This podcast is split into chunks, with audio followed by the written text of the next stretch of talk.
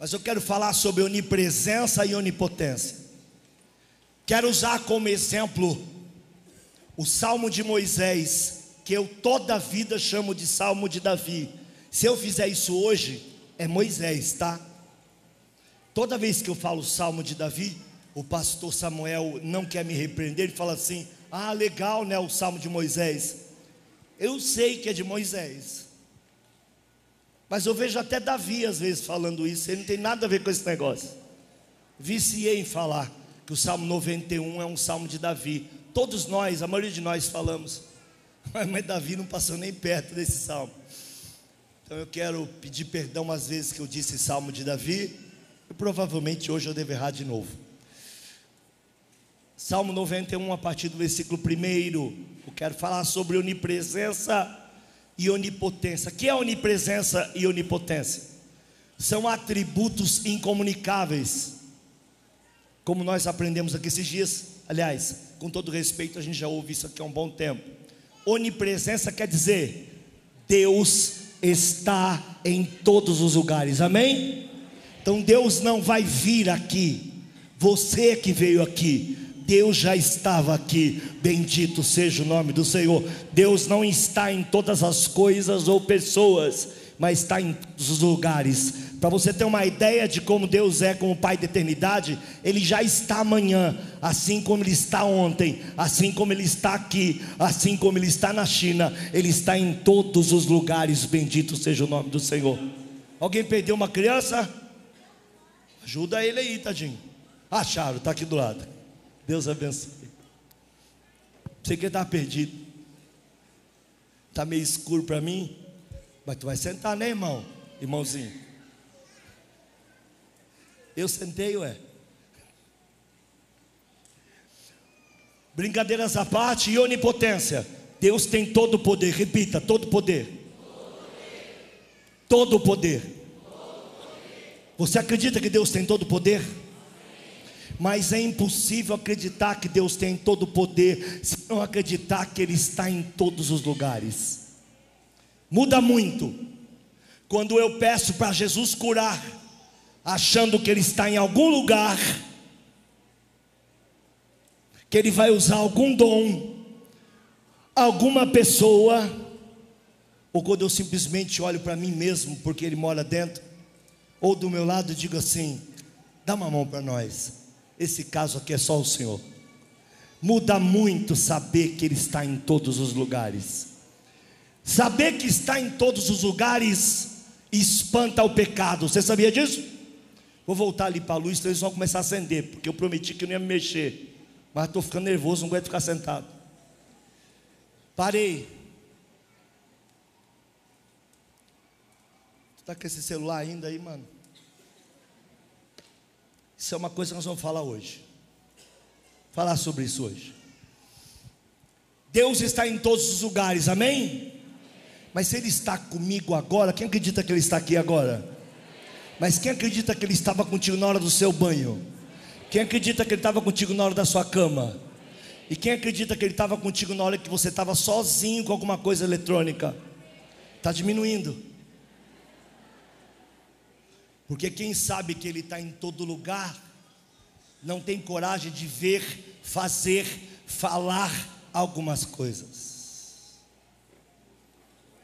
Então a pessoa, quando peca, peca porque tem a certeza de que Deus não está lá. Porque se tivesse a certeza que Deus estaria ao lado dela, ela pensaria duas, três, quatro, cinco vezes, até a falar mal de alguém. Eu não tenho tempo para falar sobre isso, porque Ele também é onisciente. Quando eu penso mal de alguém, Deus fala: entendi.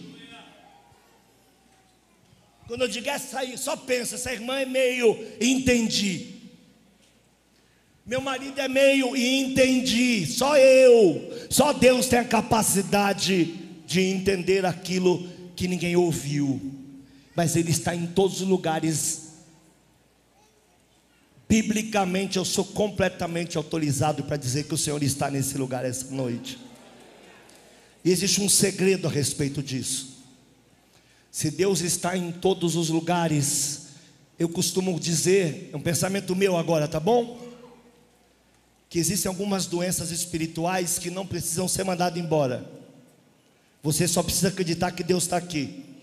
Quando o portador da doença espiritual acredita que Deus está aqui, a própria doença espiritual vai saindo vagarosamente, porque ela não consegue se manter no ambiente onde as pessoas acreditam que Deus está sentado. Aleluia! Demônios saem. Tem pessoas endemoniadas que entram na igreja e caem, e outras que o demônio fica do lado de fora. Digo, só vou te atormentar na tua casa, aí eu não entro. Por quê? Porque Deus está em todos os lugares onde tiver uma pessoa, duas pessoas, três ou uma igreja, acreditando que verdadeiramente, se você veio para um culto a Ele, o culto é somente a Ele, a adoração é a Ele, acreditando que Ele está em nosso meio. O trabalho de casais, ele não acabou ontem à noite, porque eu fiquei ministrando sobre a onipresença. Eu recebo muitas perguntas. Tomara que eu consiga entrar na palavra. Não vamos ter que continuar. Eu recebo perguntas assim: o que Deus está fazendo na palavra de vida? E conversando com o irmão, eu estava contando o meu plano de jejum. Humano, né? A gente não conta essas coisas, mas pastor conta para tentar incentivar. A gente fica naquele limite entre o orgulho, vaidade pessoal e incentivar o outro irmão a fazer.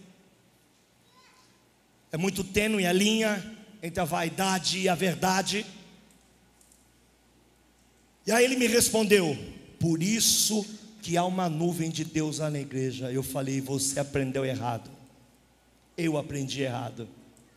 Você aprendeu errado. Diz para o teu irmão aí do lado: Você aprendeu errado. Pastor Luiz te ensinou errado, diga para ele. Miserável. A gente faz jejum, a presença de Deus vem. O que, que a gente deduz? Que veio porque a gente fez jejum.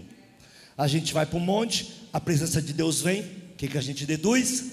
Que veio porque a gente faz o jejum. Não.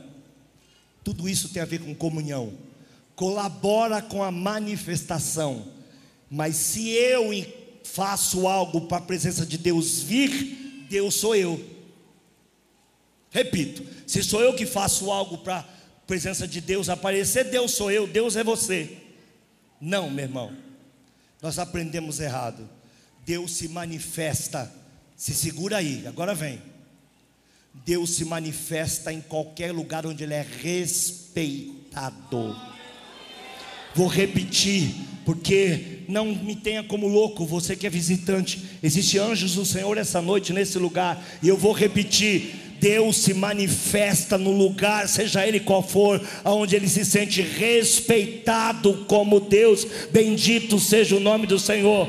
Respeito é um pacote. Adoração é respeito, louvor é respeito, temor é respeito, glorificação é respeito. Quando você para, levanta a tua mão e adora, é respeito. Quando você diz a pessoa do teu lado, não fala comigo, que esse é o meu momento da semana de falar com ele, ele se sente respeitado quando um pastor se prepara, quando um líder paga o preço, quando alguém chega cedo, até quando alguém jejua e ora, ele se sente respeitado, não é em função daquilo que a gente faz, mas é em função daquilo que ele é, quando ele é respeitado, o temor faz parte do respeito.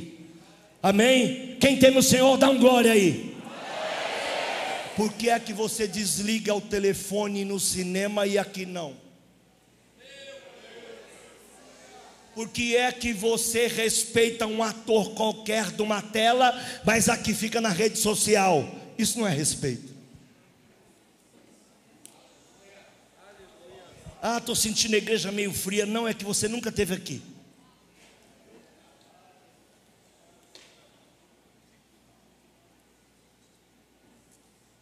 Muitas vezes ele colocou no teu coração: levanta e vai para minha casa porque eu quero falar contigo. Mas quando eu chego aqui, você chega aqui, você está preocupado, é? Quanto está o jogo, você está preocupado. as notificações, você está preocupado com o WhatsApp, você está preocupado com uma série de circunstâncias, definitivamente isso não respeita a presença de Deus. A gente respeita um juiz, a gente respeita um filme no cinema. Alguns, né, Marco? Nem todos. Alguns respeitam o cinema. Tem gente que desliga o telefone, tem gente que fala baixo, a gente sai do cinema para falar uma mensagem urgente, mas na casa de Deus não tem dificuldade nenhuma de gastar uma boa parte do culto que é feito a Ele, em adoração a Ele, gastando o tempo que é de Deus, consagrado a Deus, para a glória de Deus. Deus se manifesta aonde Ele é respeitado. Pastores que aqui são uma coisa e na sala deles é outra, Deus não os respeita.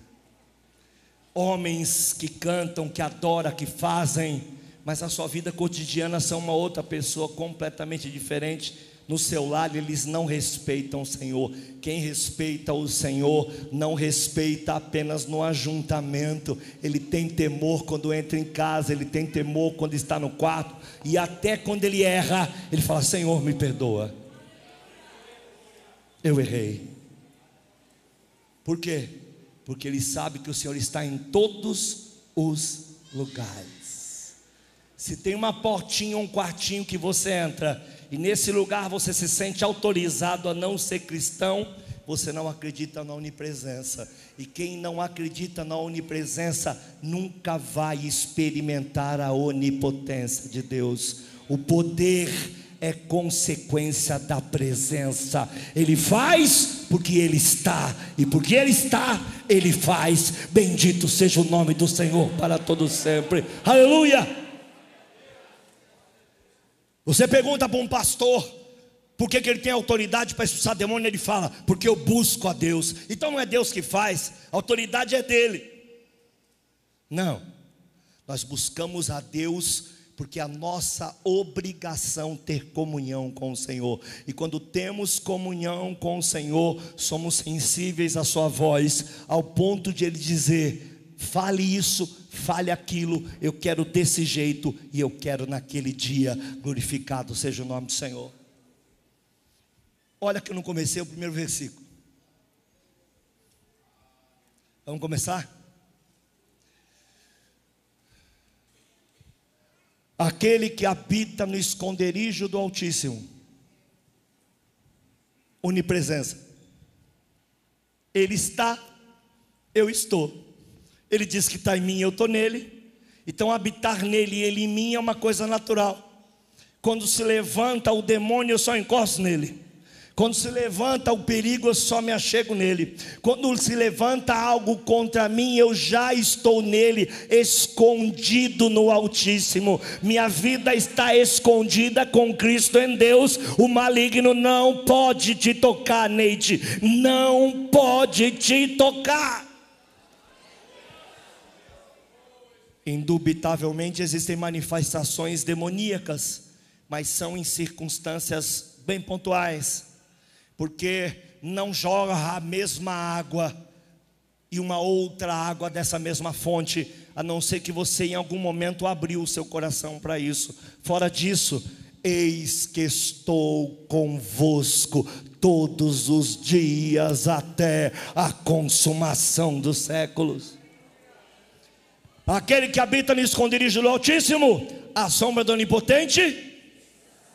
Esse texto está dizendo assim: quem se esconde na presença dele, descansa debaixo do seu poder. Então, Nunca que nada nem ninguém, e o salmo vai explicar sobre isso, vai tocar em você sem autorização, porque você está na presença e a presença está em você. E quando você está escondido debaixo do guarda-chuva da graça, nada nem ninguém pode tocar em você. A única forma de você ser tocado é você entrar em autodestruição. Repito, a única forma de você ser tocado é você entrar em autodestruição. Eu não sou, eu não tenho, eu vou morrer, minha vida acabou, Deus não me olha, Deus não me vê. Quando você começa a entrar, quando o diabo consegue convencer tua mente de que você não é ninguém, mesmo assim ele vem e fala: O meu poder se aperfeiçoa na sua fraqueza. Diga ao fraco: Eu sou forte.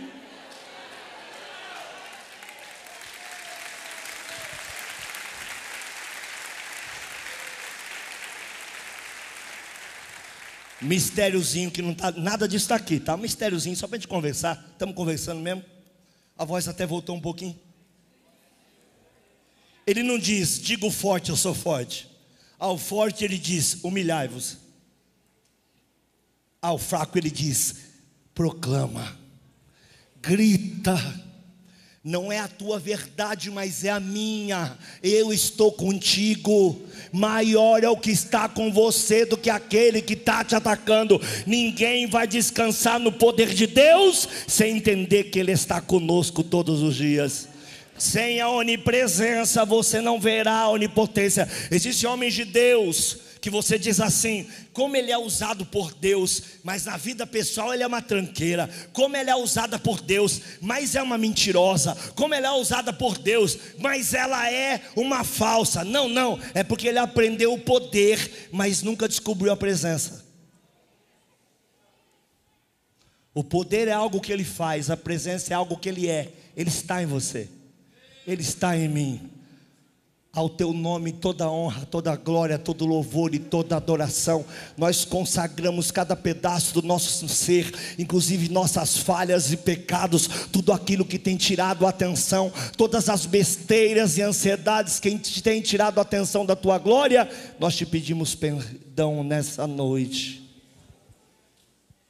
Olha que mais diz o texto. Vou pedir que vocês repitam algumas vezes, vocês não se ofendem, né? Quem se ofende só não repete. Não é hábito meu pregar assim, mas eu preciso hoje. Direi. Você entendeu já não? Eu direi do Senhor, ninguém precisa me dizer. Eu vivo nele. Então eu digo.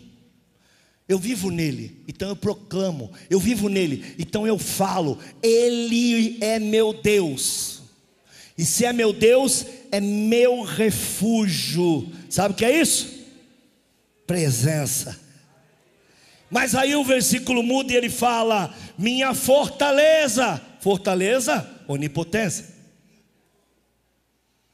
E já que eu conheço o, o Deus que é presente e o Deus que é poderoso, nele eu confio.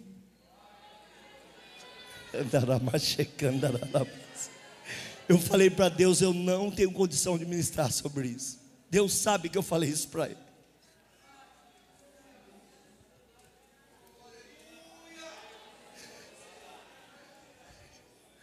A maioria de nós não acredita que Ele está em nosso meio.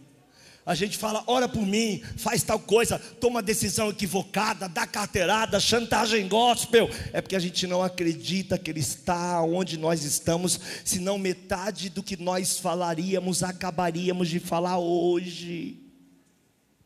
Ele disse: se você não perdoa, eu não te perdoo. Como você não vai perdoar se Ele está do teu lado, meu Deus do céu? Como você vai esconder isso dele?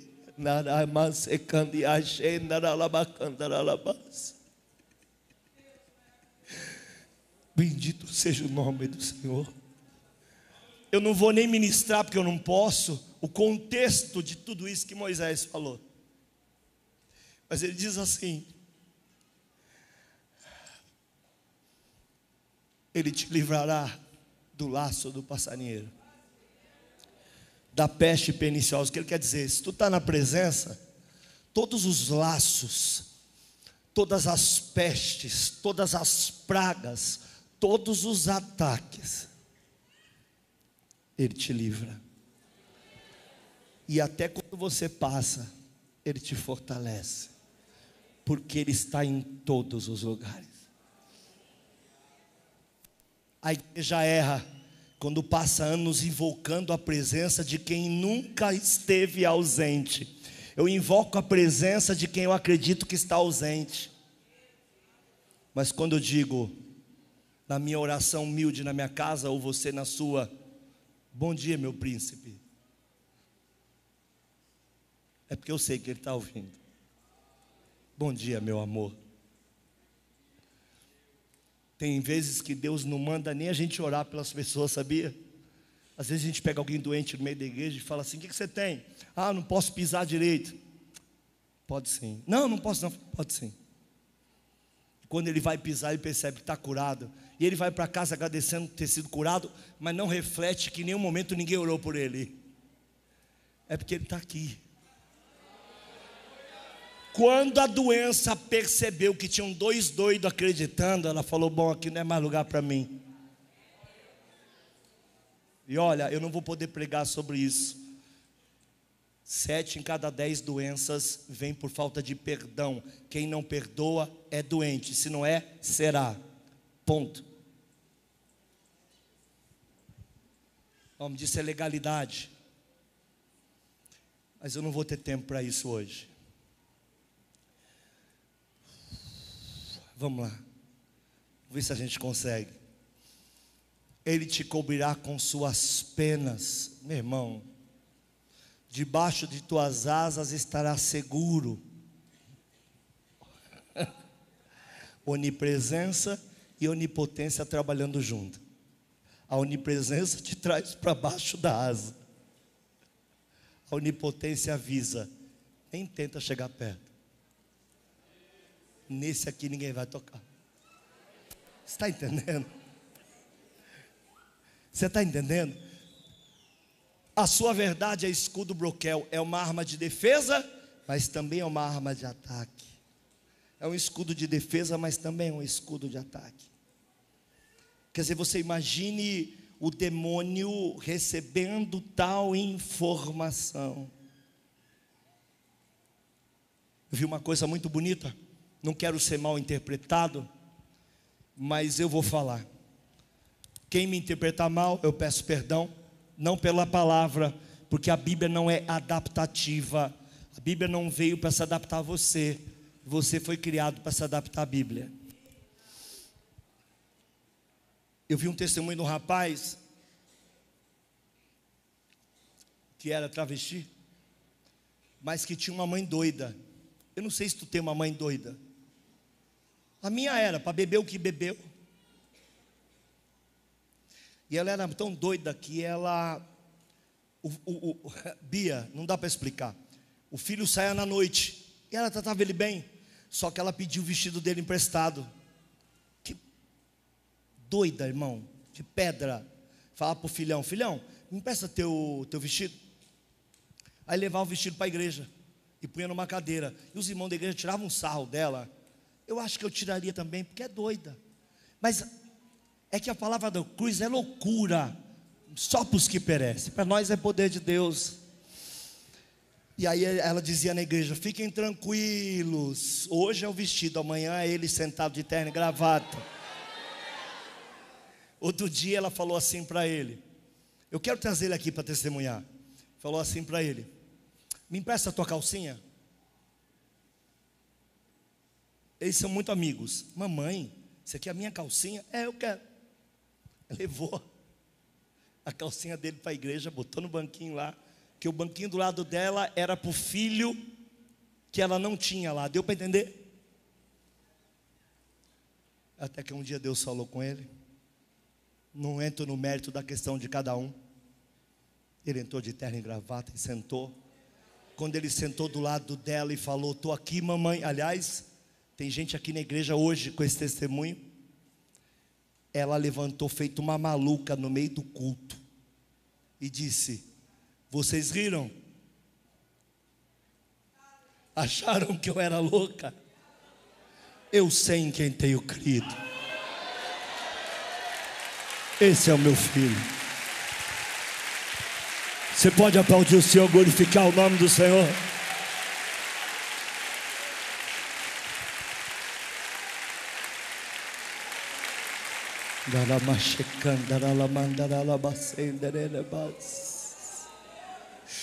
Ei, candaia, lalamachenda, lalabasanda, lalabas.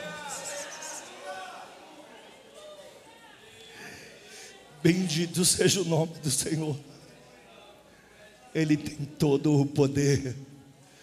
Ele tem toda a presença. Nós somos uma geração de líderes, de pastores, até aqui na igreja, às vezes, um monte de mimimi, briguinha por bobeira. Eu fico pensando, é servo do Senhor, mas nunca nem conheceu ele.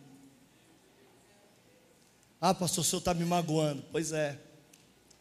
Desculpa, mas a realidade dói às vezes. Quando você sabe que ele está do teu lado, imagina, você sai daqui. Vamos, vamos imaginar uma cena? Amém? Você está saindo pelaquela porta ali, ó. Aí você ouve uma voz de um gigante. Qual o tamanho de Deus? Alguém sabe o tamanho de Deus? Não sabe? Deus é do tamanho que você conseguir enxergar. Isso chama-se fé. Para alguns, um anão. Para alguns, um cansadinho que vem de vez em quando. Para outros, o maior ser do mundo. Depende daquilo que você acredita. Deus é infinito. Agora tu imagina a cena hoje. Hoje, Ricardo, você está saindo ali, de repente ele pega na tua mão, aquele vozeirão, e diz assim: Ó, sabe quem sou eu? Você nem consegue olhar, né? Não dá para olhar porque morre. Você já sabe que ele está ali do lado, fala: Meu Deus. Ele fala assim: Ninguém mexe contigo, ninguém toca em você. Tua vida é minha, teu presente é meu, teu futuro é meu. Por mais que as pessoas não acreditem, por mais que nem você esteja acreditando, eu sempre estive ao teu lado. Você acha que está mal? Era para estar tá muito pior, mas eu nunca deixei. Eu te dei livramentos que você jamais viu, te dei livramentos que você jamais sonhou. Eu tratei na tua vida de formas que você jamais entendeu. Tem homens de Deus que Deus trata 10 anos na vida dele e não aprendeu porcaria nenhuma e volta para a fila de mais 10. Tem mulher de Deus que está 20 anos esperando algo de Deus, mas não aprendeu quem é Deus, volta para a fila dos 20. Sabe quem é Deus? Deus é um um ser que eu dependo dele totalmente para pregar, para ministrar, para viver. Se Deus por um segundo resolver não olhar para mim ou para você, nós estamos mortos. Quantos endemoniados já não chegaram de carro para te destruir? E o chefe falou, mas nem, nem chega perto. Quantos acidentes você viu que você falou, mais um pouco era eu. E o chefe do teu lado dizendo, nunca seria você. Esse seria. Eu disse não. Deu para entender o tamanho das coisas. Quando você acredita que Ele está presente, tudo muda. Quando você vai orar por enfermo, você fala: Deus, essa noite, essa criança. Você, não, você acredita no Deus de todo poder mas não acredita no Deus de toda a presença, senão você simplesmente relaxaria e diria: Meu amor, meu príncipe, estou tão carente de ti. Minha família está passando um vendaval tão grande, meu amor. Tem misericórdia da minha casa, tem misericórdia da minha alma, tem misericórdia da minha vida porque eu sei que só uma palavra tua já resolve. Eu sei que eu posso sair pelaquela porta lá e o meu caos ter sido totalmente transformado. Eu sei. Eu sei em quem tenho crido. Eu sei em quem eu tenho acreditado. Deus te prometeu, mas não vai cumprir. Eu sei em quem eu tenho acreditado. Ele não demora, ele não adianta, ele faz no tempo dele e ele não se move pelo nosso relógio. Eu sei quem está nessa igreja essa noite. Eu sei quem entrou comigo aqui essa noite com você. Você não está aqui por um acaso. Deus te trouxe até esse lugar essa noite. Ah, pastor, mas eu não acredito em nada disso. Mas ele acredita em você. Ele vai trabalhar na tua vida. Ele vai trabalhar na tua casa porque ele está em nosso meio. Aleluia!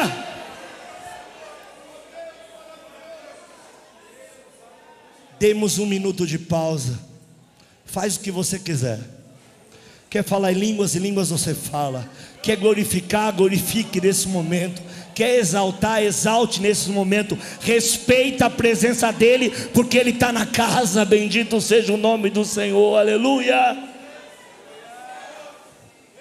Andaralabachandaralabas. Ei, candacendaramachondaralabacandaralas. Andaraya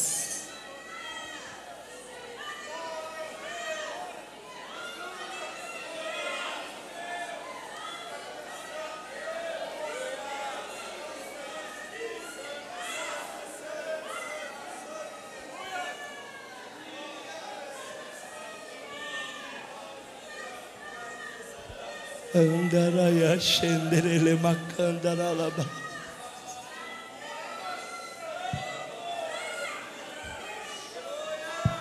Ei, chekandandarala andaralabas andaralabas. Deus me dá tantas visões essa noite, tantas coisas estão acontecendo nessa igreja essa noite.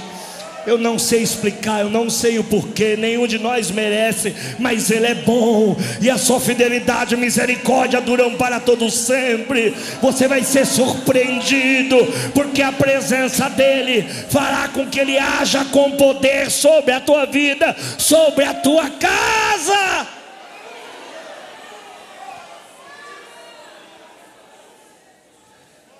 Eu não acredito em homens de Deus e mulheres de Deus, inclusive pastores que não têm experiências com Deus. Não me diga que você tem chamado se você não tem experiência.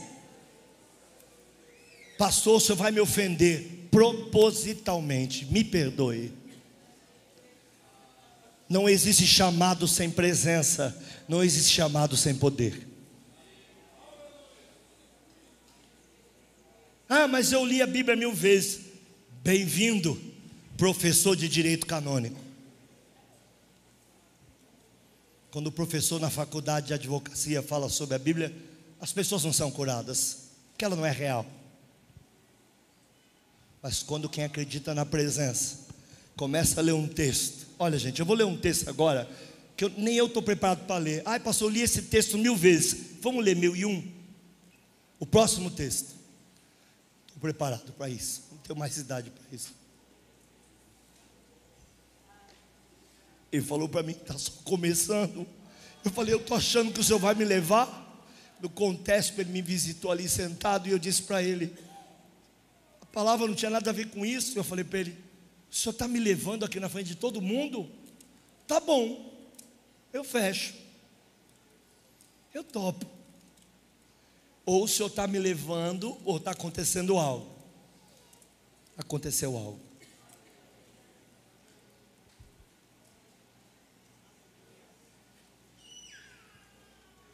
Não temerás espanto noturno, repita. Não temerás espanto noturno, repita. Por isso que o guarda de Israel não dorme. Para você poder dormir porque a presença dele está também quando você dorme. E quando vem o espanto noturno, ele diz: nele não. Aí você fala: ai, tive um sonho tão ruim, um pesadelo. Parece que eu fui visitado pelo diabo. É só o que ele pode fazer: visita. Não tem poder para mais nada. Ele vai e visita o chefe da casa, põe para fora. Ele vai e visita o chefe da casa, põe para fora. Ele vai, ai eu me acordei tão angustiada, parece que vai acontecer alguma coisa de ruim. Não, não, o que tinha de ruim para acontecer, o chefe da casa já colocou para fora. Bendito seja o nome do Senhor, aleluia. Não temerás espanto noturno, nem seta que voe de dia. Essa é a mais perigosa de todas, hein? Seta, porque vem de longe. Por isso que quem pega em direta, desculpa que eu vou falar, para quem está nos visitando, eu tenho às vezes uma forma meio grosseira de falar, porque eu sou incauto, indouto, inculto, enfim. Eu estudei pouco, para ser mais sincero. mas pessoas que pegam indiretas para elas, para mim são tolas. Eu ia falar trouxa, mas eu lembrei do sinônimo na hora. Eu queria falar trouxa, mas tola, vai. Sabe o que é isso? Seta que voa. Se voa, não está perto. É o telefonema, é a mensaginha, é não sei o que, é para querer atrapalhar teu dia, é aquela conversa fiada. Você chega glorificando a Deus, o cara fala, ah, a empresa vai demitir. Fala, quer saber? Se me demitir, vou trabalhar para o céu. Deus vai me sustentar. Ele está comigo. Quem cuida de mim não é o meu salário. Quem cuida de mim é o meu céu. É o meu Senhor que está comigo todos os dias. Aleluia.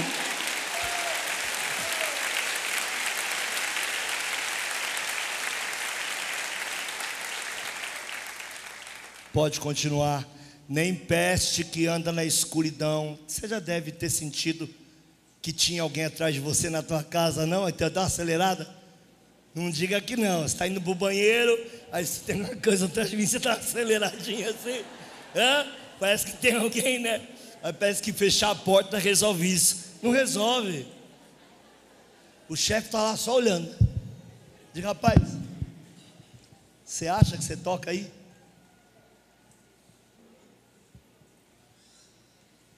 Você acha que você chega perto aí? Um homem estava fazendo um determinado trabalho, suas religiões, sua vida, suas escolhas. Resolveu gastar muito dinheiro com esse trabalho, não estava dando muito certo, não. De repente, ligaram para ele e falaram: Vamos deixar esse trabalho para outro dia? Não, tem que ser agora, tem que ser agora. Eu preciso para agora. Ele falou: Não, não. Agora você pode gastar o dinheiro que for, que não vai dar certo. Por quê? Do outro lado da rua, na tua casa, tem uma velhinha. Foi o dia que o cara se converteu. Esse eu não vou conseguir trazer aqui. As pessoas que me inspiram não são as pessoas comuns, geralmente as pessoas nem conhecem o nome. E aí ele falou assim: foi o dia que ele se converteu. Que ele disse assim: Mas como? Eu fiz tudo, gastei dinheiro, eu fiquei não sei quanto tempo. Ele falou: É, mas a velhinha viu. A velhinha do outro lado está sabendo o que nós estamos fazendo aqui. E ela ora todo dia e não está certo. Mas uma velhinha de mão levantada impede vocês de trabalharem? E eles responderam: Mas não temos o que fazer.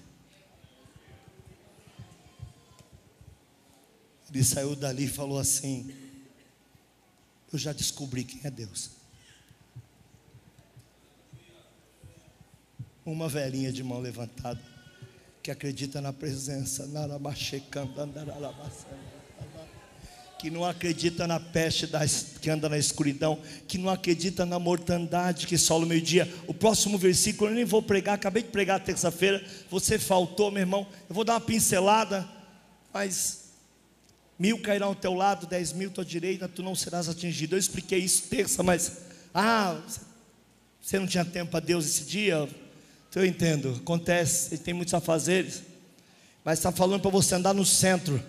Quando você anda na presença, a presença anda em você, vai morrendo os da esquerda, arrebenta os da direita, mas você não é atingido porque o diabo não tem autorização de tocar nos escolhidos de Deus, não tem autorização. O diabo se levantou contra mim, pastor. O problema dele em perder tempo. A única coisa que ele pode fazer é fazer você acreditar.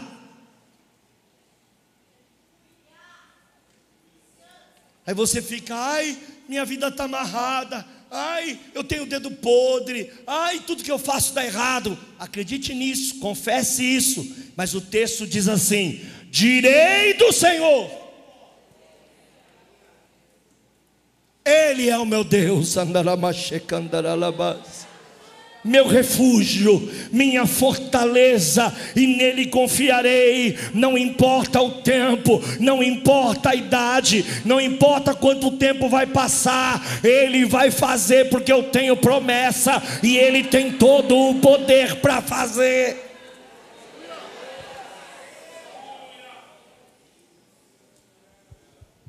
Você só decreta coisa ruim sobre você. Continuemos. Somente com teus olhos olharás e verás a recompensa dos ímpios. Continuemos. Enfim, vou ter que chegar na palavra em algum momento. Porque tu, ó Senhor, és o meu refúgio. O Altíssimo é a tua habitação. Meu Deus do céu. Nenhum mal te sucederá. Nem praga alguma chegará à tua tenda. Você entende? Conta a tua vida, ó Israel, não vale encantamento. Entendeu?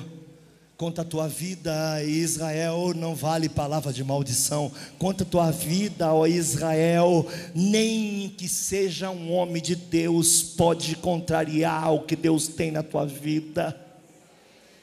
Mas para isso você precisa saber que Ele está aí. Quem acredita agora que Ele está aí? Dê um glória aí. Então, se você sair daqui não perdoar, tudo isso é mentira na tua vida. Porque quem sabe que Ele está do lado, perdoa. Quem sabe que Ele está do lado, transforma. Quem sabe que Ele está do lado, renuncia.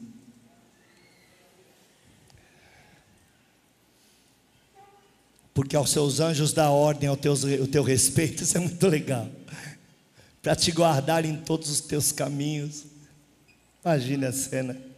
Você está andando aí, tem um anjo andando na frente. Quando Deus manda, óbvio, os anjos vivem nas regiões celestiais, mas muitas vezes Deus dá ordem aos anjos para fazer algo específico para você e para tua família. Você consegue entender o tamanho disso? Você consegue entender que isso pode estar acontecendo essa noite? Nós não estamos pregando isso por um acaso. Nós não estamos jogando palavra fora. Mais de mês tentando ministrar isso, até que ele me deu autorização e hoje eu não tinha voz nenhuma. Eu disse para ele: tudo bem, eu mando, uma, peço uma outra pessoa pregar. A minha voz volta como está voltando agora, porque eu preciso dizer para você: Deus manda te dizer, eu estou contigo. E se você acreditar que eu estou contigo, você verá o meu poder. Aleluia! Vamos continuar eles te sustentarão nas suas. Acende a luz um momentinho, por favor. Você fala para todo mundo que está de pé, pela misericórdia, né, tolo, tolinho. Você fala, eu nem sei como eu estou de pé. Ah, eu tô, estou de pé porque eu sou resiliente. Ah, eu estou de pé porque eu sou guerreiro. Eu passei o câncer e passei porque eu sou guerreira. Tinha uma mão embaixo de você. Que você nunca foi capaz de reconhecer. Que você só passou. Porque essa mão fez assim, ó.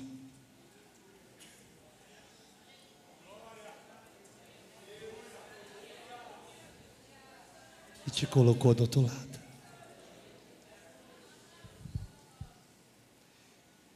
Para que não tropeces. Pode voltar, meu irmão, com teu pé em pedra.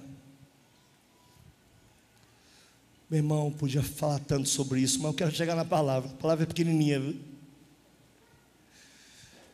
Aí começa a pancadaria. Pisarás o leão e a serpente. Pode vir como leão, pode vir como cobra. Tu nem percebeu mas que tu já pisou de leão e de áspide. Calcarás aos pés os filhos de leão e a serpente. O que tu já pisou de miséria no caminho que você não viu, porque aquela mãozinha estava só assim, ó. Tu sabe que no reino espiritual eles veem tudo, né? O diabo olha para você, o sonho que ele tem é que você em algum momento aceite fazer parte do projeto dele porque só pode ser por vontade sua. De outra forma, você é propriedade exclusiva. Sabe o que é isso? Sabe o que é o diabo fala? Me dá ele. Deus responder: minha propriedade, meu filho, minha herança, meu herdeiro, vai morar todos os dias comigo. É imortal e nele você, maligno, não toca. Sabe o que é isso? Tem ideia do tamanho disso? Pois quem tão encarecidamente me amou, ai que coisa linda, gente, eu não vou nem falar muito sobre isso, coisa linda. Quem me amou muito, quem me amou demais, quem me amou um montão, também eu livrarei, poluei no alto retiro, porque conheceu o meu nome. Preciso ser mais rápido. Ele me invocará.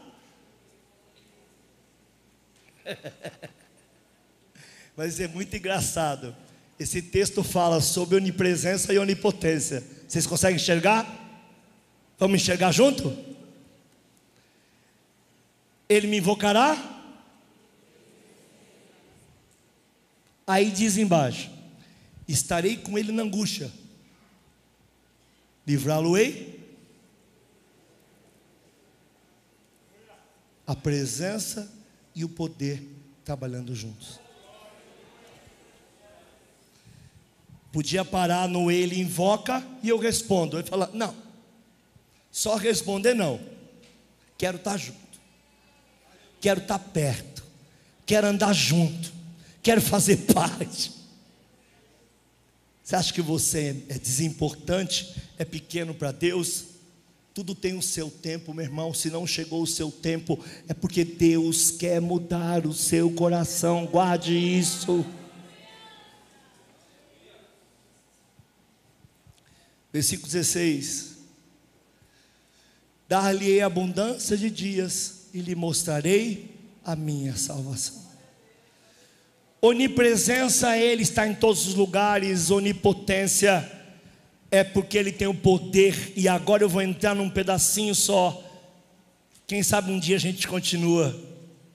Ele tem poder com a onipresença e com a onipotência de controlar causa e efeito. Não, está semeando o que plantou. A lei da semeadura não pode ser cortada. Pode, porque a misericórdia triunfa no juízo. A Bíblia diz que, a, que, que o juízo de Deus é sem misericórdia. Amém? No mesmo texto diz mais, entretanto, todavia, porém, a misericórdia é maior, ela triunfa no juízo. Quem está entendendo?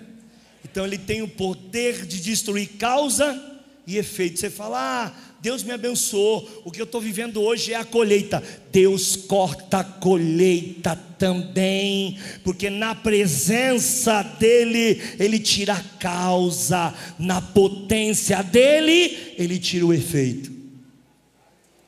Está entendendo? Na presença dEle, Ele te tira do pecado. Na potência, Ele pode cortar o efeito que viria sobre a sua cabeça.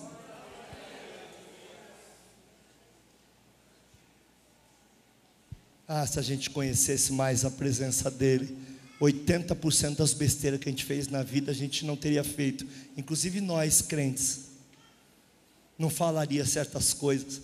Sabe quando você no passado falava alguma coisa que tua mãe não gostava e sabia que você ia morrer? Aí você fala, mãe, me, me, pai, papai, me perdoa, me perdoa, me perdoa.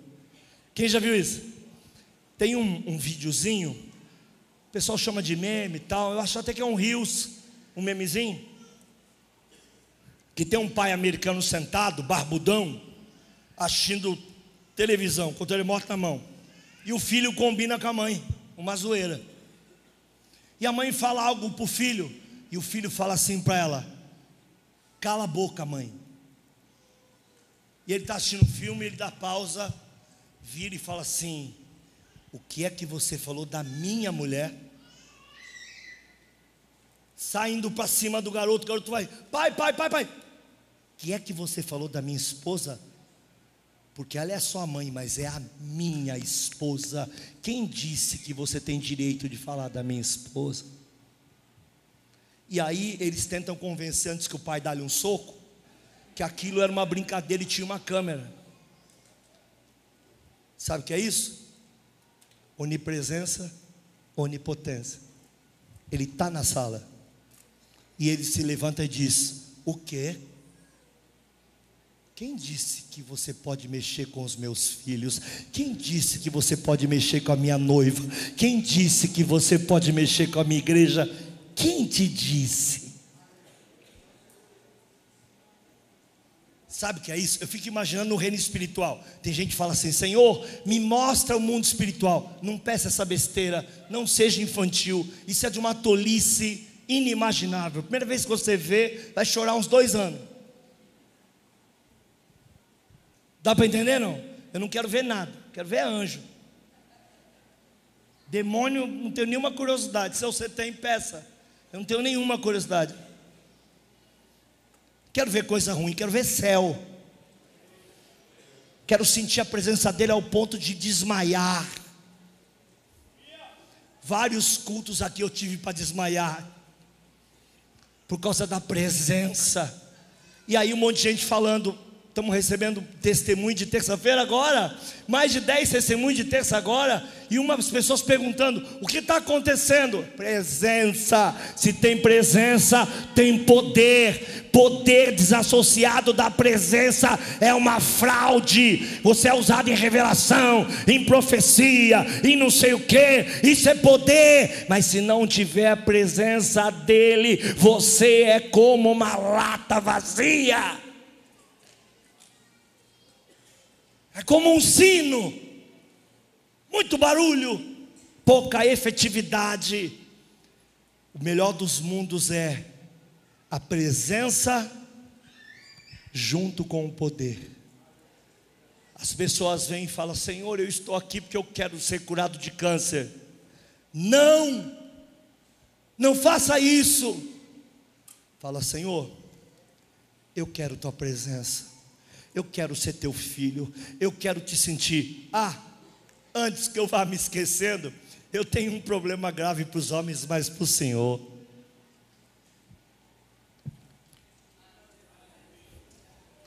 Tu vai ver cura, milagre na tua vida quando tu entender o que é a onipresença de Deus. Sabe quando a senhora está na cozinha? Ai, lá vem o machista dizendo que mulher está na cozinha.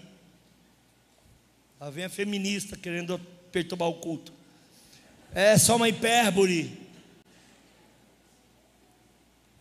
Sabe quando você está na cozinha e você, tá, você não está bem? Agora, Natal está chegando. E tem pelo menos umas, umas 10% de pessoas que disseram para Deus: como é que vai ser o nosso Natal? Menino, Jesus não nasceu dia 25. Jesus nasce para nós todo bendito dia que eu acredito nele. Ele vai prover como já proveu, Ele vai fazer como Ele já fez, o mesmo que Ele fez no passado, faz agora, vai fazer amanhã, porque a presença dEle está em nós e está contigo nessa noite. Eu preciso entrar rápido na palavra aqui, que eu já estou. Marcos capítulo 4, meu Deus, acabei de pregar isso, só Deus faz isso comigo, acabei de pregar isso. Marcos capítulo, preguei e Deus vem e me diz tudo diferente. Marcos capítulo 4, do versículo 37 ao 41. Eu já vou encerrar, tá bom? Para você que está com pressa de ir embora, quer comer um hambúrguer, quer tomar um sorvete, quer assistir alguma coisa, quer fazer alguma coisa, já te adianto, você não está respeitando a presença.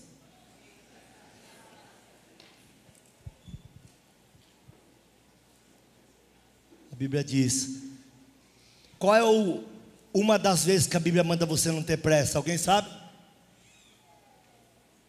Ninguém sabe, ou não tem coragem de falar. Uma das vezes que a Bíblia diz: não se apresse. O quê? Por que, que você tem pressa de ir embora? Está sem presença. Não acredita na presença. Aí dá coceira, está de embora. Dá. O culto foi até bonzinho. Não, não, o culto não foi bonzinho quando eu sei que Ele está presente, eu digo: Oi, meu príncipe, estou uma semana sem vir aqui me ajuntar para louvar o teu nome, entendeu? Aí quando não tem presença, aí eu gosto desse louvor, daquele ali eu não gosto muito não. É que não era para você. Ninguém pensou no seu gosto nessa hora. Nunca se tratou de você.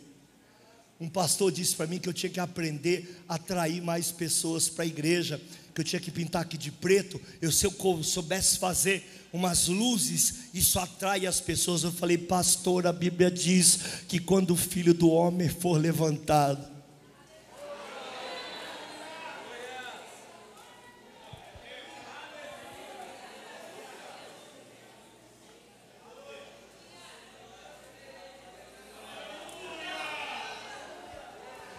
Falei, pastor, a Bíblia diz: quando o filho do homem for levantar, não tem método, não é 12, não é 11, não é 10, não é o jeito de pregar, não é evangelismo que eu faço. Quando o filho do homem for levantado, ele atrai as pessoas para ele mesmo. Bendito seja o nome dele para todo sempre.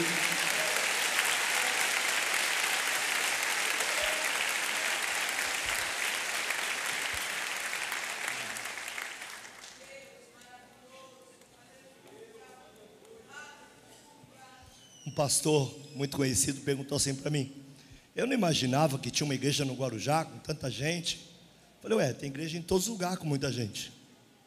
Que o Guarujá seria diferente. Deus é Deus de São Paulo, Deus é Deus do Rio de Janeiro. Aí ele falou: Qual é o mistério? Eu falei: Se você ainda acha que isso é um mistério, nem vou tentar falar contigo a respeito disso. Aí eles depois exemplar aqui fala que eu sou grosso, que eu fui mal educado. Mistério. Bom, eu não tenho segredo nenhum para contar. Eu sou um pastor fraco, frágil, enfermo, mas acredito. Acredito que se eu tombar agora, amanhã eu estou lá com ele. Hoje mesmo estou lá com ele. Entendeu? Aí ele perguntou, mas não tem nenhum segredo? Fiquei pensando, pensando, porque não é segredo, né? A Bíblia é aberta, não lê quem não quer, né? O segredo era um outro selo, outro a Bíblia, né? Eu disse para ele: tem, tem um segredo. Ele falou: o quê? Pegou um papelzinho, caneta. Como é que você trabalha a sua rede social? Eu disse: não trabalho, só prego. Como é que é a tua equipe? Para cuidar do teu visual, da tua roupa, não sei o que. Falei: você está de graça. Perguntou para mim: Tu tem uma equipe de marketing? Comecei a rir. Falei: Meu Deus do céu. O mínimo que essa equipe tinha mandado eu fazer era plástica, já, uma hora dessa. Aí ele disse: Então qual é o segredo? Falei: Desapareça. Desapareça ao tamanho da sua importância. Desapareça até que você não seja mais necessário. A ele. Somente a Ele. Toda. Toda. Toda sem tirar 10%. Toda sem tirar 1%. Se o segredo é meu, já tirei 1%. Toda honra. Toda a glória toda adoração desapareça. Pare de querer ser quem Deus não te chamou para ser. Para com essa megalomania profana, que profana o templo. Também não posso falar sobre isso, que muitos de vocês não têm maturidade. Para dessa megalomania profanadora da graça, onde um homem é a atração de um lugar, pouco se me dá, pouco se me deu, se há voz ou se não há voz, performance é desinteressante. E quando eu tenho uma revelação que ele manda eu pregar, eu fico nesse banquinho para não andar muito, para não chamar atenção. Digo, desliga um pouco essas lâmpadas. Porque quem não me conhecia até hoje, daí é que não vai me conhecer mesmo, isso não é importante. Não é importante se eu jejuei hoje, não é importante quantas vezes eu vou ao monte, isso não é importante. Minha vida de oração é importante para minha comunhão. O fato de ele se manifestar é acreditar que ele está presente. E por estar presente, ele tem todo o poder de fazer o que quiser essa noite. Eu estou falando, falando, está acabando o culto. Eu não queria parar. Eu, eu sei que você precisa ir embora. Vou embora também. Mas eu não queria parar. Eu queria ficar falando dele até que não tivesse mais força de falar dele. Nós somos pessoas tão desimportantes, meu irmão. Não caia nessa esparrela desse evangelho onde você é o alvo principal. Não é. Onde Deus faz tudo só por você. Não faz. Quem se molda é você. Quem serve é você. A igreja precisa procurar agradar as pessoas, muito pelo contrário, o evangelho muitas vezes é bem desagradável. Bastante desagradável. Quando ele diz assim: se você não perdoa é porque não conhece a presença, e você fica aí gemendo porque você não perdoa e faz bico para os outros, é desagradável. E quando você quer matar seu pai em vez de perdoar, é desagradável. É desagradável. Eu fui pedir perdão para um homem em que eu sonhava em bater nele, sabe? Chegava a sonhar à noite. Eu dizia: será que Deus vai me dar essa oportunidade? Fui pedir perdão para ele. Até amor por ele Deus me deu. Você entende? Estou livre. E ele? Ele nem sabia que eu existia. Eu era só mais um, como costumo dizer, mais um Luiz qualquer. Levantou-se grande temporal. A palavra é essa, tá? Acaba às 10, confia. Talvez um pouquinho mais. Levantou-se um grande temporal de vento, subiu as ondas por cima do barco, de maneira que já se enchia de água. Estou muito quebrantado. Ele estava na polpa dormindo sobre uma almofada. Quando eu preguei, eu preguei em Mateus, falei para vocês que tinha uma versão que fala da almofada, na verdade, isso é algo para controlar o peso do barco. Eu não vou falar sobre isso. Despertaram-no dizendo: Mestre, o senhor não se importa que a gente pereça? Pausa. Tu já falou isso para ele hoje? Sim ou não? Você não falou assim? Parece que não está me vendo. O teto está de bronze. Até quando eu vou ter que passar isso? Parece que é a vez de todo mundo, menos a minha. Vai sendo reprovado, vai voltando para a série, meu irmão. Que tem de pastor que é reprovado, fica aí, fica na série a vida inteira. Que tem de mulher de Deus reprovado. Quantas vezes já fui reprovado? Mestre, não te importa aqui? Diagnóstico de quem entende de mar. Vamos morrer. Deu para entender que até quem anda com ele esquece do seu poder? Até quem anda com ele pode esquecer da sua presença. Ele estava no barco? Sim ou não? Qual é a chance desse barco afundar e eles morrerem, gente? Aí ele acorda no meio da água e fala: Cadê? Ixi, morreu tudinho. E sai andando e vai embora. Qual é a chance disso acontecer? Responda, qual é a chance? Ele está no teu barco, não tem chance nenhuma de ir a pique, de naufragar. Ele está conosco. Não há chance de você dar errado. Não há chance de a coisa dar errada para você. É só uma questão de tratamento. É só uma questão de tempo. É só uma questão de jeito. É uma questão de te preparar. Qual a chance? E eles deram o veredito: morte. Que isso, pastor? O senhor não percebe que nós estamos perecendo? O que é, perecer? Ele se desperta, bom de sono, hein? Jesus é bom de sono, sim ou não? Como é que dorme numa tempestade dessa? Jesus é bom de sono, sim ou não? E por que, que eu não sou bom de sono e você não é bom de sono? Porque ele sabe descansar, ele se conhece. Nós é que não acreditamos. Por isso a gente acorda várias vezes, não quer dormir, fica preocupado, porque a gente está dizendo: nós vamos perecer. E ele, como tem o controle sobre tudo, está lá relaxadaço.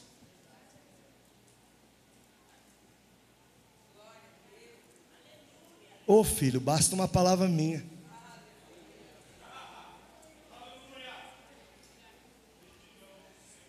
E ele despertando, repreendeu o vento e disse ao mar: Cala-te. Irmãos, eu estou acabando aqui, eu preciso parar, mas eu vou explicar algo para vocês.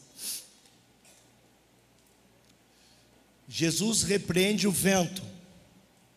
Isso tem a ver com a sua presença. Só que quando ele repreende o vento, a onda não cessa, porque a onda vem em vácuo, uma puxando a outra. Então a causa era o a consequência era onda. Então ele repreende o vento e vira para as ondas e diz assim: Cala-te. A presença dele no barco, junto com toda a presença, com todo o poder, acabou com a causa e acabou com a consequência. E aí deu um presente no final. Houve grande bonança, glorificado seja o nome do Senhor. Virão águas mais calmas, e meu irmão, fique tranquilo. Mas nenhuma dessas aí que estão te atropelando vão ter poder para destruir a tua vida, porque a tua vida não é mais tua. Você pode glorificar o Senhor por um minuto, exaltar o Senhor, antes que a gente termine esse culto.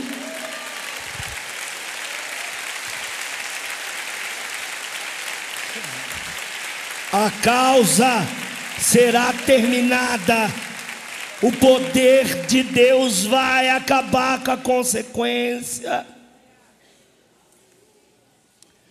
Termino. Vou fechar para você acreditar que eu termino mesmo. A mulher falou para o pastor: Pastor, eu preciso de ajuda, porque eu odeio meu marido. Odeio com toda a força do meu ser. Uh, ele foi embora com uma outra mulher me deixou com os meus filhos, e não há um dia só nessa vida que eu não odeie ele. O pastor diz: primeira coisa, nós vamos perdoá-lo, e depois você vai orar para conhecer o poder de Deus. Passa-se um tempo, essa mulher chega na igreja com um homem, não crente, e esse homem diz assim: Pastor, eu estava com a minha outra mulher e eu acordei chorando, com um arrependimento tão grande. Eu não devia ter feito o que eu fiz com a minha esposa. Eu, eu quero voltar para os meus filhos. Jesus é capaz de me perdoar.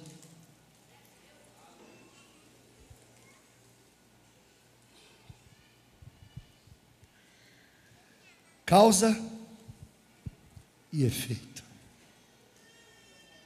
É o que eu quero ministrar para você agora. Se coloque de pé, para a gente encerrar o culto. Dá para continuar, mas eu sei que você vai. Você tem compromisso e outras coisas, não é assim? Falar, hoje o pastor falou demais. Irmão, eu falo demais sempre, viu? Você que está nos visitando, não melhora. Se não melhora, não. Acho que até essa altura não melhorou, não melhora mais. Mas eu quero fazer uma oração hoje, profética nesse lugar. Não sei o tumulto que isso vai causar.